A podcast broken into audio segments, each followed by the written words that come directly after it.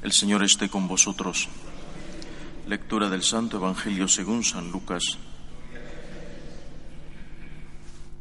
Un sábado Jesús atravesaba un sembrado. Sus discípulos arrancaban espigas y frotándolas con las manos se comían el grano. Unos fariseos le preguntaron, ¿por qué hacéis en sábado lo que no está permitido? Jesús le replicó, ¿No habéis leído lo que hizo David cuando él y sus hombres sintieron hambre?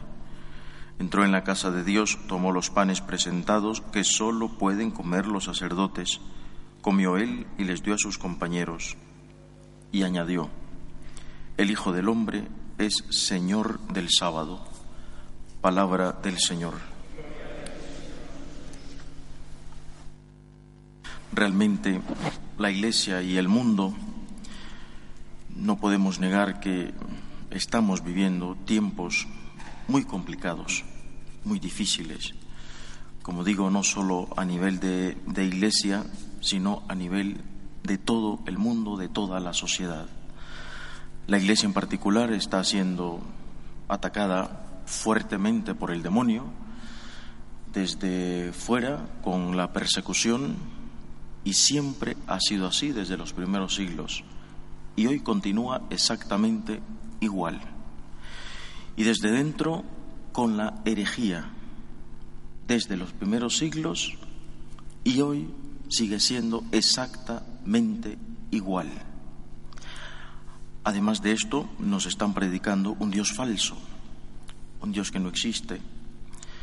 Muchos dicen el Dios de la misericordia, el Dios que todo lo perdona, el Dios que no se da cuenta de nada y no pasa nada.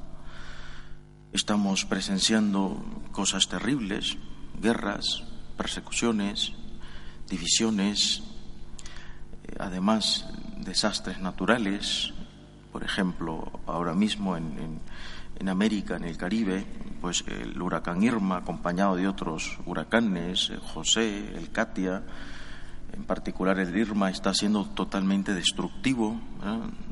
Ha dicho el Estado en, Estados Unidos, el gobierno ha dicho que posiblemente arrase con todo Miami. Ha sido uno de los huracanes terribles, más terribles de la historia. Eh, terremoto en México, estado de Chiapas, 8.4, si no mal recuerdo.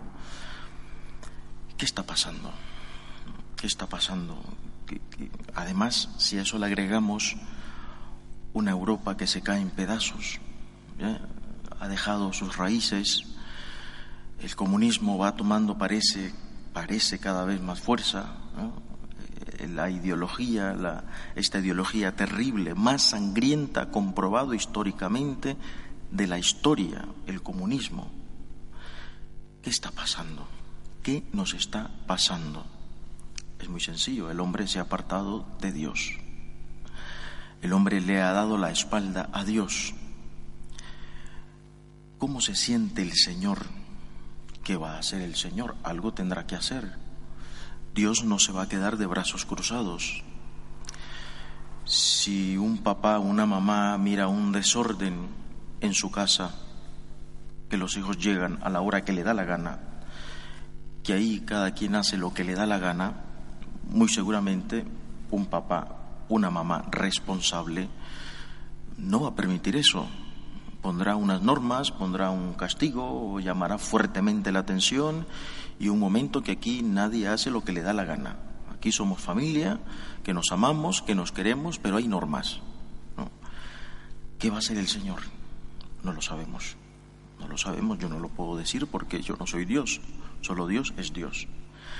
Desde luego, eh, hay un dato importante que nos ayuda más o menos a ver la ira del Señor se encendió en el Antiguo Testamento. Su ira santa, dice el Antiguo Testamento. Yo creo que el Señor pues siente dolor, mucho dolor siente el corazón de Jesús, mucha decepción, a lo mejor mucha tristeza de las criaturas que Él mismo ha creado con amor cómo le estamos pagando. Todos los dones, los talentos, la inteligencia, la razón humana que Él ha compartido con el ser humano, porque estos dones que tenemos de inteligencia no son nuestros, Él nos ha dado esto. El ser humano es el único ser en el mundo que tiene capacidad de razonar, de pensar, de calcular, de abstraer. Nadie más lo puede hacer. Este es un dote divino. Pero ¿qué estamos haciendo con esto?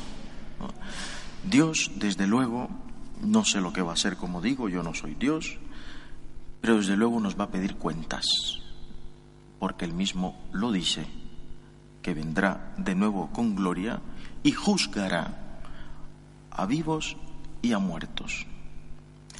Es decir, señores, aquí no es que está pasando esto y da igual.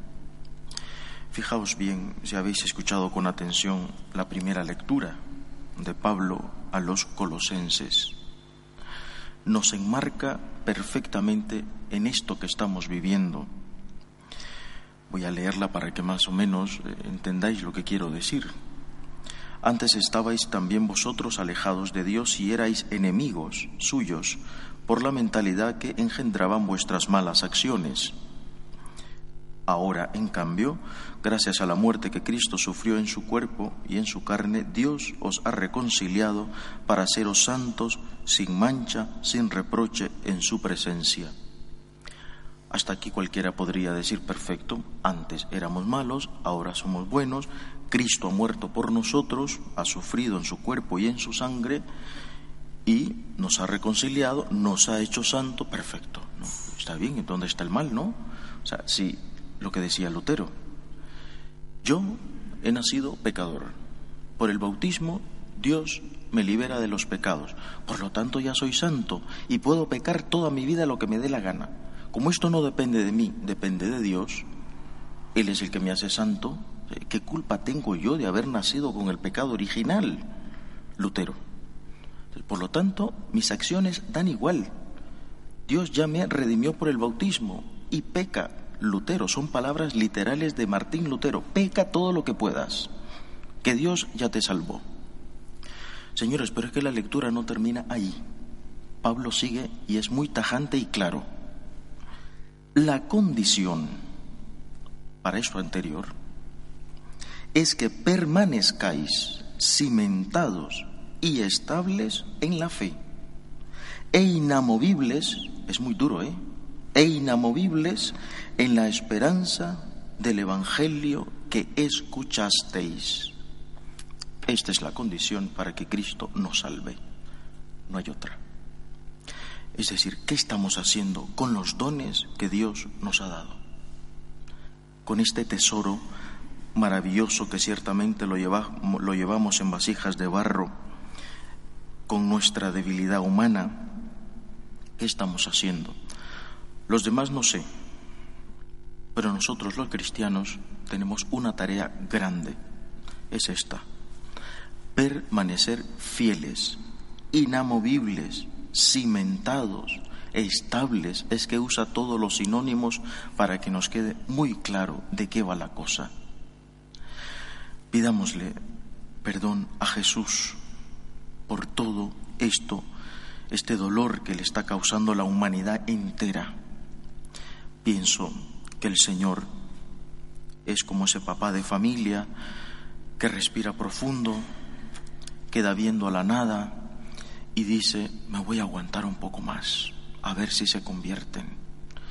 Respira y vuelve a contar hasta diez y nos da mil oportunidades más y vuelve a decir, estoy esperando a que se conviertan, a que me amen, a que aprovechen los dones que les he dado. Resumidas cuentas, queridos amigos, oración, oración y conversión fue el mensaje de la Virgen de Fátima, aprobado por la Iglesia. Y Nuestra Señora no es que da un mensaje nuevo, repite las palabras de nuestro Señor. Habrá persecución, habrá guerra. Y la Virgen dice en Fátima, ¿cuál es el secreto? Orar y convertirse. De nada sirve orar si no nos convertimos. Orar y convertirse. Oremos por nosotros, para que no nos muevan el piso, para que a pesar de cualquier cosa nosotros permanezcamos firmes y oremos para que el Señor pues tenga piedad de aquellos que le escupen diariamente al rostro. Nos ponemos de pie.